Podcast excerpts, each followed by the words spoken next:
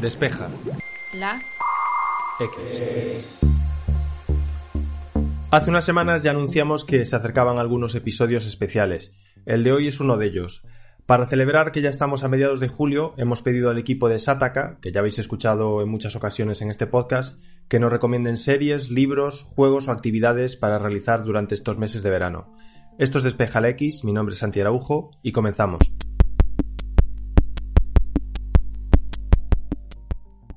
Empezamos por un habitual de este podcast. Javier Pastor nos recomienda una serie que nos invita a revivir una era apasionante en la historia de la tecnología, los comienzos de la informática personal. Yo creo que este verano puede ser una época súper chula para revisitar o ver por primera vez, si no lo habéis hecho, una serie fantástica que se llama Halt and Catch Fire, que es un drama que cuenta la historia en tono de ficción, pero con basada en hechos reales de lo que ocurrió en los primeros años de la, del desarrollo del PC del ordenador personal.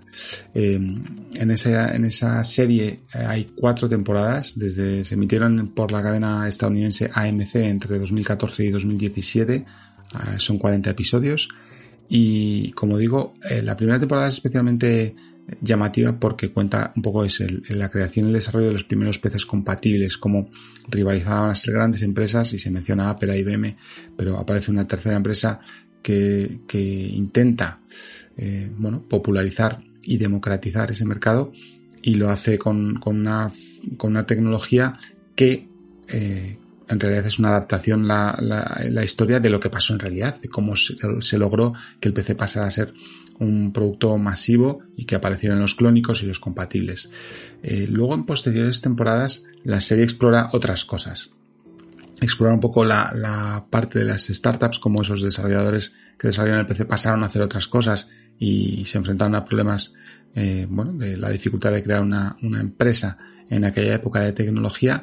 Y la última temporada también es muy chula porque cuenta un poco la historia de los buscadores de Internet y cómo, bueno, había ahí una, una lucha muy interesante entre todos esos desarrollos.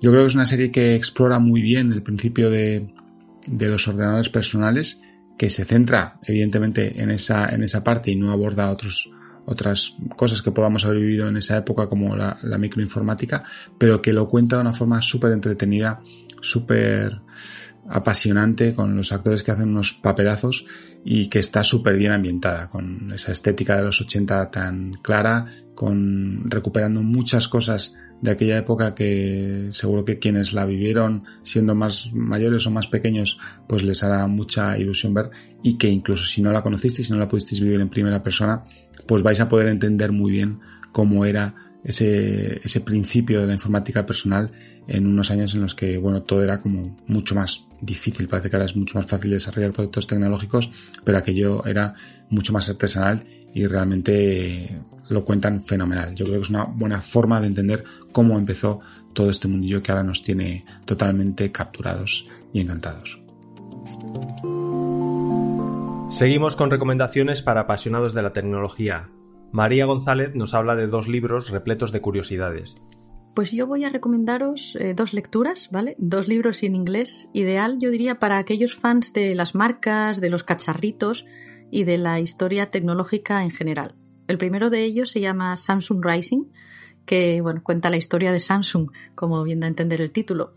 Y me gusta porque ayuda a entender no solo cómo surgió Samsung, sino también muchas cosas de la Samsung actual de la cultura empresarial coreana. Tiene un apartado también para los más curiosos sobre la crisis del Note 7 con, cierta información interna que, está bastante bien. Eh, toca también de pasada los problemas legales del presidente de la compañía, pero sí que es verdad que no se mete demasiado ahí. Y al final yo diría que es un libro muy curioso que se lee muy rápido, casi de una sentada, y con mucha información interna, porque se nota que el autor ha ido investigando y hablando con un montón de empleados. Yo he aprendido mucho y a mí me ha gustado mucho.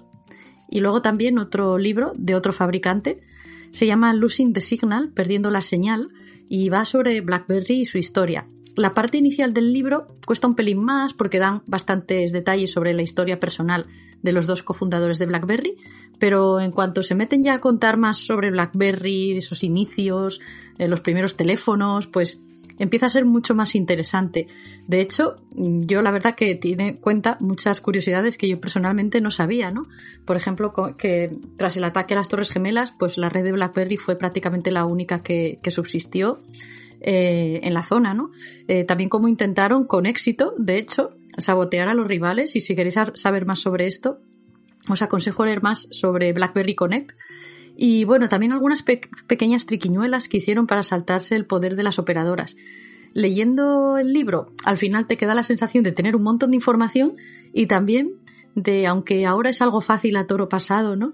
Eh, se ve claro o se entiende un poco mejor por qué BlackBerry eh, acabó como acabó, ¿no? Pese a estar arriba del todo del mercado de los smartphones, pues bueno, eh, se entiende un poco y se ven los problemas que llevaron a BlackBerry a su caída. Tanto uno como el otro son dos libros muy curiosos, muy interesantes, con un montón de, información, de curiosidades y de cosillas poco conocidas que yo creo que pueden ser eh, dos lecturas de verano muy interesantes para aquellos a los que no les importe leer en inglés.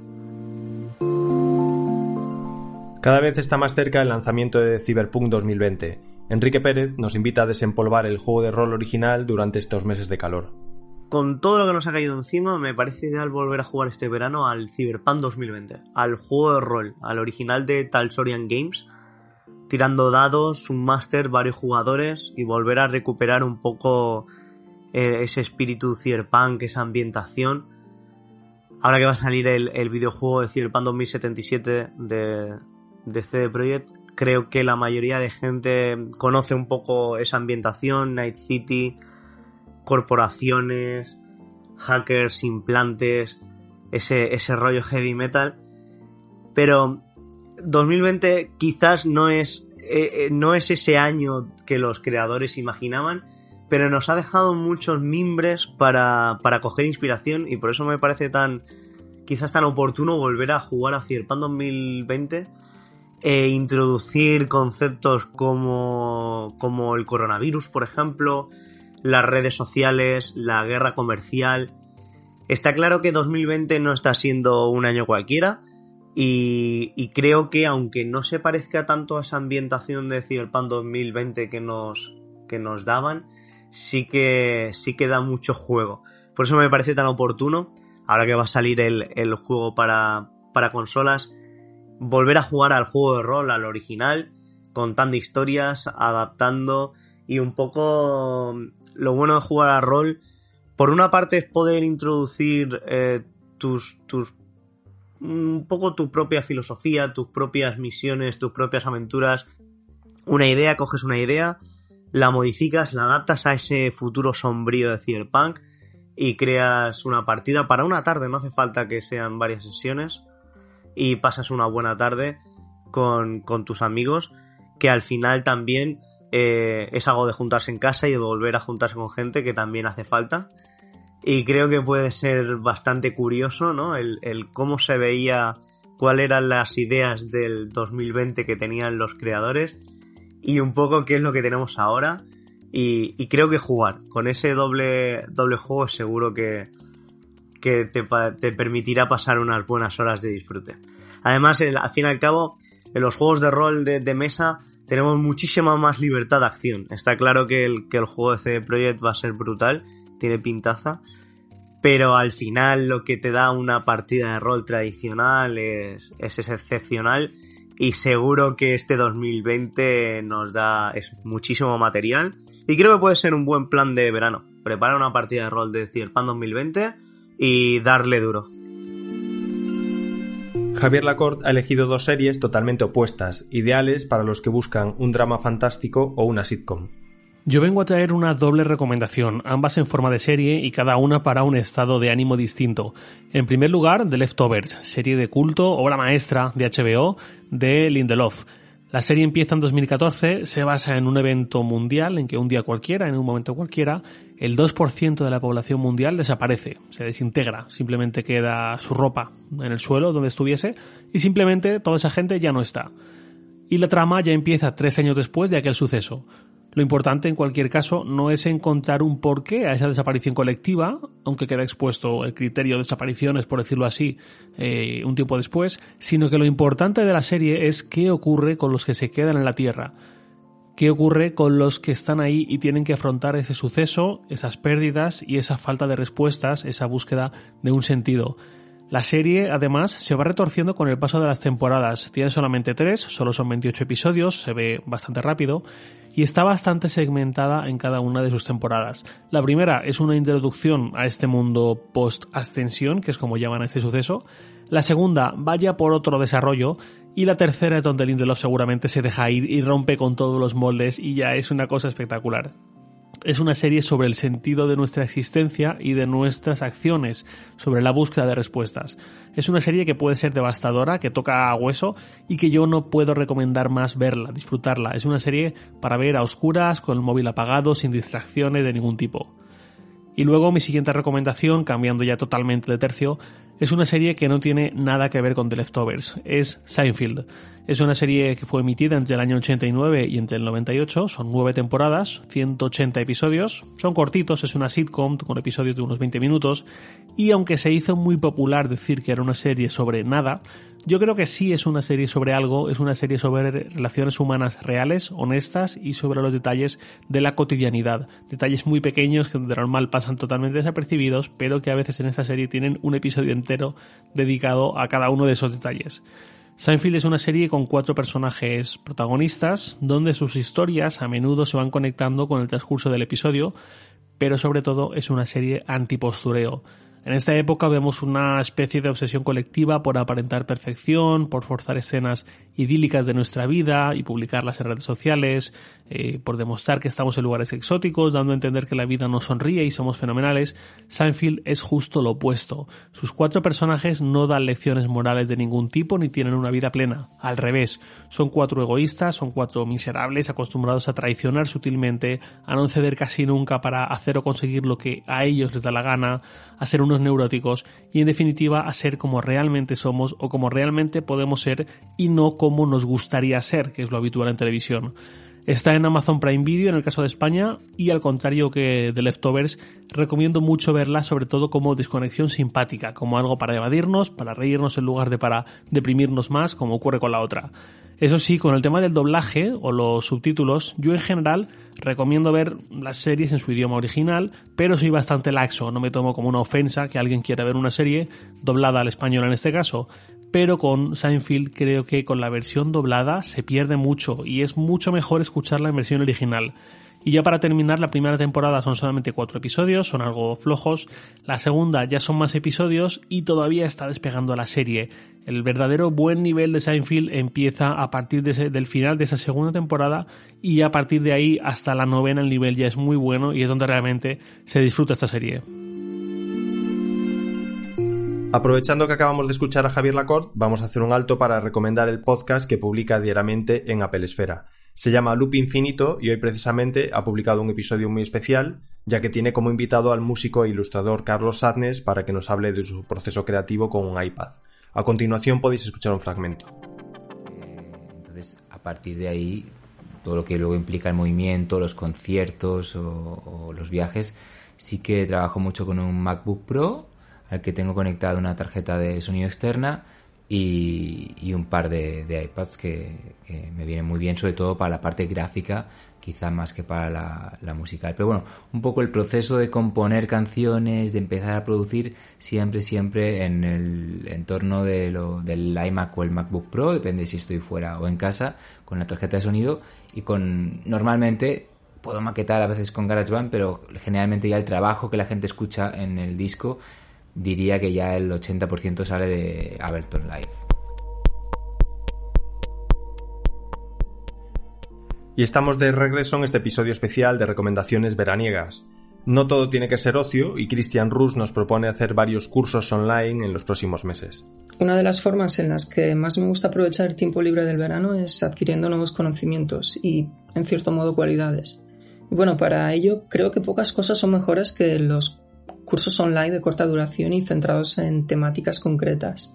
En mi caso, por ejemplo, para estos próximos meses tengo un ojo puesto en dos cursos online gratuitos de la Universidad de Oxford donde el primero de ellos es sobre marketing digital y el segundo de ellos sobre gestión de proyectos. En ambos casos la duración, si mal no recuerdo, es de 20 horas y como he dicho son gratuitos. Creo que es una buena forma de invertir 40 horas de mi verano. Estos dos cursos online están disponibles en el Oxford Home Study Center y no son los únicos, tienen decenas más de forma gratuita y con todo tipo de temáticas. De hecho, la Universidad de Oxford no es la única que ofrece este tipo de cursos, muchas más universidades a nivel global tienen cursos gratuitos o de pago, y en Shataka hemos recopilado en más de una ocasión los mejores por si necesitas más inspiración.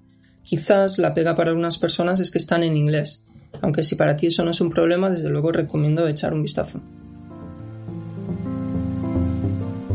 Además de ser un apasionado de los smartphones, José García también tiene debilidad por los juegos de mesa. Si vas a reunirte con tus familiares y amigos, a continuación vienen varias recomendaciones para divertirte en grupo. Llega el verano, llega la época de calor y llega la, la época de me voy a la playa con los amigos o me subo a la piscina de tal. Y eso lo hemos hecho todo y al menos a mí me queda mucho verano por delante para seguir haciéndolo. y una de las cosas que más nos gusta hacer a mi grupo de amigos cuando nos reunimos es jugar a juegos de mesa. De hecho, tenemos un amigo que, tiene una colección absurda de juegos de mesa, enorme, y siempre que quedamos, ya quedemos 4, 10 o 17 personas, viene con una mochila con juegos de mesa. Y, es tremendo el manejo que tiene de, estos juegos. Da igual cuántas personas seamos, que tiene uno o dos juegos pensados para ese número de gente. Es muy loco, es muy loco.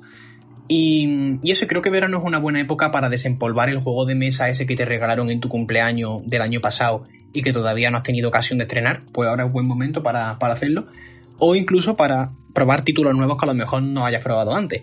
Y en ese sentido, eh, si, os, parece, os voy a dar unas cuantas recomendaciones de los que jugamos nosotros cuando quedamos mis amigos y yo en función del número de gente. Para un grupo pequeño, un juego que es muy divertido es el Exploding Kitten. Exploding Kitten es fantástico, me recuerda en muchos aspectos al 1, en el sentido de que tienes que jugar bien tus cartas para fastidiar a tus compañeros y ganar. Es muy chulo porque las partidas pueden ser dinámicas, te inflas de reír y el juego consiste básicamente en intentar que los gatos le exploten a un jugador. Es, absurdo, pero es muy gracioso. El Exploding Kitten es genial. Y además tiene expansiones que lo hacen todavía más interesante. Muy divertido. El Exploding Kitten es muy divertido. Para un grupo también pequeño, los colonos de Catán y el Risk son dos imprescindibles si os gustan la estrategia. No son juegos para todos los públicos, creo yo, pero, pero los colonos de Catán y Risk me han dado horas de diversión las que no están escritas. Sobre todo el Risk. Con el Risk he llegado a hacer torneos con mis amigos de irnos a casa de uno por la mañana y acabar a las 12 de la noche de jugar al Risk. O sea, muy loco. Y, y, además está muy chulo porque el Risk tiene varias versiones que puedes conseguir la, la, edición estándar, que es la que me gusta a mí, y luego están la de Señor de los Anillos, la de Juego de Tronos, la de Star Wars, o sea, hay opciones para todo el mundo, muy divertido. Para grupos un poco más grandes, Mascarade es imprescindible. Mascarade es un juego de tipo mentiroso y consiste básicamente en engañar a tus amigos y decirles que tienes una carta que realmente no tienes para poder ejercer su poder y conseguir moneda. Y gana el que llega a 10 monedas. El tema está en que como realmente no sabes qué carta tienes porque a lo largo del juego te la habrán cambiado varias veces, llega un punto en el que nadie sabe qué carta tiene y todo se convierte en una locura. Es muy gracioso y nosotros lo solemos jugar ya de noche cuando hemos cenado y estamos ya de tranqui para empezar a, a reírnos. Muy divertido Mascarade. Y no es caro. Y finalmente, otro que es muy chulo para grupos relativamente grandes, el portero Baldomero. El portero Baldomero mm, es difícil de explicar con palabras, pero yo he llegado a llorar de la risa con ese, con ese juego. Es un juego muy divertido de, de palabras y de, y de intentar fingir que, que, tú eres, que tú no eres el portero Baldomero cuando realmente sí lo eres. Es muy chulo, eh, no es caro y, y, nos ha dado mm, momentos espectaculares en mi grupo de amigos. Y ya para grupos grandes, uno que me encanta jugar, por ejemplo, en la piscina, es el Jungle Speed. Jungle Speed es un juego de cartas muy parecidas entre sí y un tótem. Y el juego consiste en que cuando dos personas sacan una carta con el mismo símbolo, que hay símbolos muy parecidos, tienen que coger el tótem y el que coja el tótem antes le da sus cartas al otro y gana el que se queda sin cartas. He echado tardes enteras jugando a ese juego y nos hemos inflado de reír. Muy divertido, ese es muy recomendable. Si, si te pasa un poco como a mí, que vives en un sitio que hace mucho calor y no puedes salir hasta las 10 o las 11 de la noche, aprovecha también, recomiendo, aprovechar para jugar a los videojuegos que tenemos pendientes. Porque mm, pasa mucho que realmente compras juegos en Steam porque están de rebaja, o te compras el típico juego que dices, mira, está 20 euros, ya me lo jugaré. Pues oye, ahora que tienes tiempo en verano, quizás sea un buen momento para retomarlo y jugarlo. Yo, por ejemplo, este verano tengo pendiente terminarme en la saga de Witcher, que la estoy jugando de nuevo, y el Jedi Fallen Order, me está, me está gustando bastante. Así que si tienes algún juego que tengas por ahí pendiente, pues que te hayan regalado, o que no le hayas podido dedicar todo el tiempo que quieres, o directamente estás buscando sacarte el platino en la consola con todos los logros, pues oye, ahora que llega el verano y tienes tiempo, es el momento. Javier Jiménez cree que el maridaje perfecto para el verano es playa y libros. Por eso nos recomienda una saga que nos introduce de lleno en cómo era la exploración científica y la marinería militar en la época de las guerras napoleónicas. Que este verano va a ser un verano raro, yo creo que ya no cabe, nadie tiene ninguna duda. Es verdad, ¿no? Parece que vamos a poder disfrutar con cierta naturalidad, con cierta normalidad, si las cosas siguen bien y no hay ningún problema, bueno, de las prácticas habituales que hacemos en verano. Pero como el futuro, ¿no? En general está lleno de incertidumbre y este año mucho más. Yo he querido buscar algo que me acercara de una forma u otra a lo que suelo hacer eh, durante las vacaciones de verano, que es, bueno, ir a la playa, ir al mar y pasar allí un rato. Por eso, pensando cuál sería eh, el producto cultural, por llamarlo de alguna manera, que más se parece a, o que más me recuerda cuando pienso en el mar, y una vez descartado mm, el Moby Dick de Melville, porque, eh, bueno, ya lo, me lo leí el año pasado, la siguiente referencia fue Master and Commander, ¿no? la, película de, de Russell Crowe, que fue muy famosa en su tiempo y que realmente, bueno, pues una barbaridad eh, en sí misma.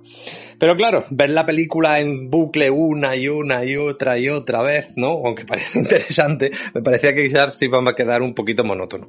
Por eso lo que he hecho ha sido conseguir los 21 libros de la, de la serie eh, de Aubrey Maturin, ¿no? unos libros escritos por Patrick O'Brien y que inspiraron eh, la película de, Russell Crowe. Eh, básicamente sigue la vida de Jack Aubrey, que es una especie como de capitán de la Armada Real Británica, y de Stephen Maturin, que es una suerte como de cirujano naval, ¿no? Que curiosamente tiene raíces irlandesas, ¿no? de ahí su nombre, pero también tiene raíces españolas, ¿no? Bueno, de hecho, lo que llevo leo de la saga eh, comienza precisamente en, Menorca, ¿no? Eh, está ambientado en la época napoleónica y la verdad es que da una visión, ya digo, por lo que tengo eh, leído, muy interesante, no solo sobre la marinería militar y sobre las aventuras que hacen, la verdad que las tramas como muy interesantes, muy divertidas, sino también de la exploración científica o de la acercación, o sea, de, la forma de acercarse que tenía en aquella época a, a la comprensión de los mares, ¿no? A veces desde un punto de vista científico, otras veces sanitario, otras veces militar, pero siempre muy entretenido. La verdad es que merece mucho la pena, por lo menos por lo que tengo ya. Pero como a lo mejor leer 21 libros del tirón sobre lo mismo también se me hacía monótono. Lo voy a combinar con un libro de China Mieville, ¿no? Que se llama Kraken. Para que veáis que tengo eh, eh, la temática bien clara, ¿no? Y que, bueno, Mieville a mí personalmente es uno de los escritores de ciencia ficción eh, modernos que más me interesan, ¿no? La ciudad de la ciudad, el libro, de hecho lo tengo mm, en un lugar de honor, ¿no? De los últimos años sobre, sobre ciencia ficción y, bueno, espero que Kraken pues no me decepcione. Así que nada, pasar buen verano, Shataquera. Ana Martín nos propone una serie que enfoca las posibilidades de la ciencia y la tecnología hacia el extremo más imaginativo y a la vez cotidiano. Ideal si estamos buscando una serie refrescante y ligera para el verano. Lo que he querido recomendaros es una serie que, que de hecho me sorprendió ya no porque la trama fuese muy distinta a lo que deducía yo por la sinopsis y demás, sino porque me gustó más de lo que creía. Eh, leyendo redes sociales y demás, pensaba que me iba que me iba a cansar al primero o segundo capítulo y al final pues me la acabé toda y del tirón. Es una serie muy muy chataca porque trata trata ideas tecnológicas muy interesantes eh, de hecho, llega a tratar como habituales, como viejos, conceptos como una, interfaz virtual, ¿vale? O sea, el, digamos, el tocar una, pantalla que no existe, por definirlo así muy llanamente, o eh, lo que es lo principal, que es la digitalización de un ser humano. Y, de ahí el título, porque se llama Upload, y es una serie que está disponible en Amazon Prime Video. Eso sí, eh, casi lo que me parece interesante es que no, no, lo, no lo hayan hecho con una, con una intención de ser eh, totalmente fieles a las posibilidades, digamos, de la ciencia y de la tecnología. Si siguen por el camino que van, eh, dentro de, no sé, 300, 400 años, no, no sé ahora el momento, sino que lo que han hecho es eh, tomar un enfoque totalmente en clave de humor, totalmente desenfadado y, por ello pues colando un montón de chistes y gags que son muy actuales, muy de esta época loca de tanta red social y tanto me gusta y demás. Y la verdad es que al final les ha quedado una serie, mmm, digamos, la, la, típica serie de entretenimiento, pero eh, con un aire futurista, muy fantasioso, muy fantástico pero al final es eso, pues eh, es una producción muy refrescante y ligera que creo que va de lujo para, para pasar unas cuantas tardes de verano. Eh, a mí, de hecho, me gusta definirla un poco como eh, el fruto de una noche de locura y desenfreno entre la serie de y la serie de Good Place, porque llega a tratar así, aunque de manera colateral, estos temas trascendentales de, de los límites de la tecnología y demás, pero lo hace entremezclando animaladas y, y, efectos y chistes muy del estilo, creo yo, de, de The Good Place. Y bueno, espero que, que la disfrutéis. Por último, y no por ello menos importante, John Tons cree que estamos en un momento perfecto para releer una trilogía de libros antológica. Yo creo que el verano es el momento perfecto para enfrentarse a, a libros más voluminosos, más densos de lo, de lo habitual, porque tienes más, más tiempo y, y, bueno, y puedes, puedes un poco tranquilamente pues, enfrentarte a estos desafíos que son siempre pues un libro de yo que sé de 600 o de 700 páginas o más o incluso sagas de, de libros. Eh, creo que este verano además es especialmente adecuado porque a final de año, si todo va como tiene que ir, que, que bueno, este año no, no, está, no está nada claro, pero, pero parece ser que en diciembre se estrenará una esperadísima adaptación de Denis Villeneuve de Dune, el clásico de la ciencia ficción de, de Frank Herbert. Entonces creo que es buen momento para, para revisar Dune o para enfrentarte a, a, a, a, estos libros si nunca, si nunca lo has hecho antes. Eh, son una saga de, de libros muy influyentes en, en, en la ciencia ficción moderna eh, a veces de formas de formas directas y otras veces de forma más eh, pues más indirecta. Por ejemplo Star Wars que no tiene nada que ver con el tono ni con el argumento de, Dune pero sin embargo le debe mucho en, en, su bueno en las cosas que cuenta y demás. Dune se escribió en 1965 la escribió Frank Herbert en 1965 y luego escribió una serie de secuelas. Las más las que se consideran más importantes o más canónicas eh, son las eh, son las dos primeras. El Mesías de Dune, que escribió en 1969, y Hijos de Dune, que escribió en 1976. Esta trilogía es más o menos la que va a adaptar eh, Villeneuve, tanto en la película como en, en, series que va, eh, en una serie de televisión que va a hacer después. Básicamente cuenta la historia de un, un joven heredero de, del ducado de la casa Atreides, que es un, pues, como una, eh, una casa eh, nobiliaria estelar.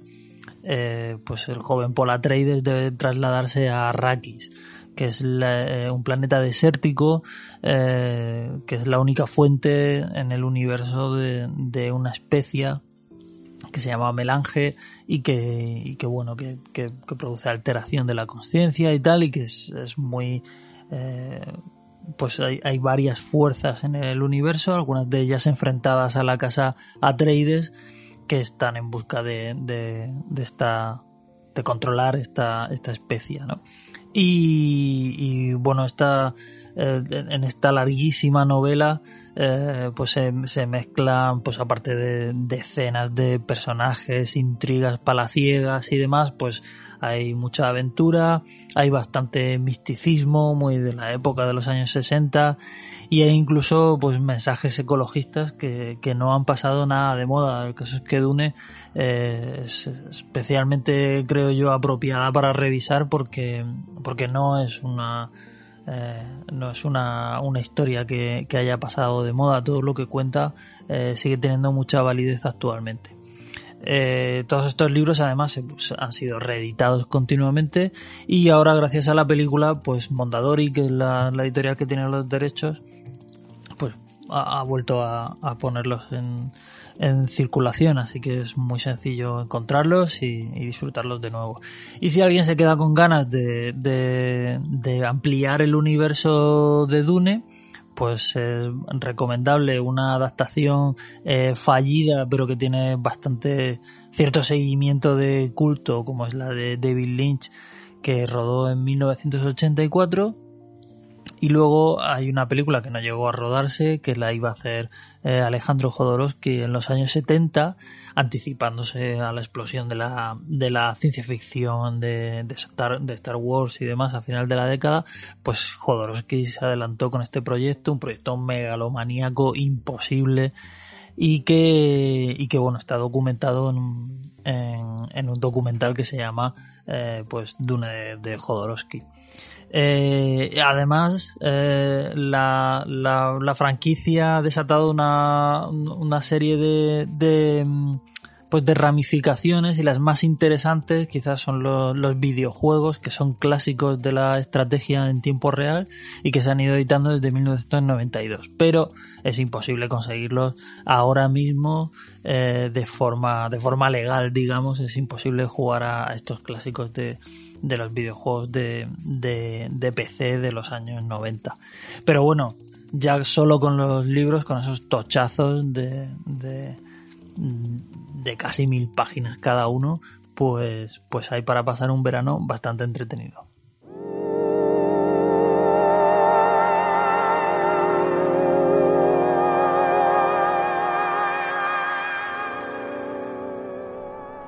Y aquí finaliza este episodio especial repleto de recomendaciones. Esperamos que os haya gustado y que hayáis sacado ideas para aprovechar el tiempo extra durante estos meses. Hablando de tiempo, queremos agradecer a todos los que habéis dedicado unos segundos para puntuar este podcast positivamente en iTunes, ya que ese pequeño gesto nos ayuda a llegar a muchísima más gente. Nosotros regresaremos el jueves que viene y os deseamos que paséis una feliz semana.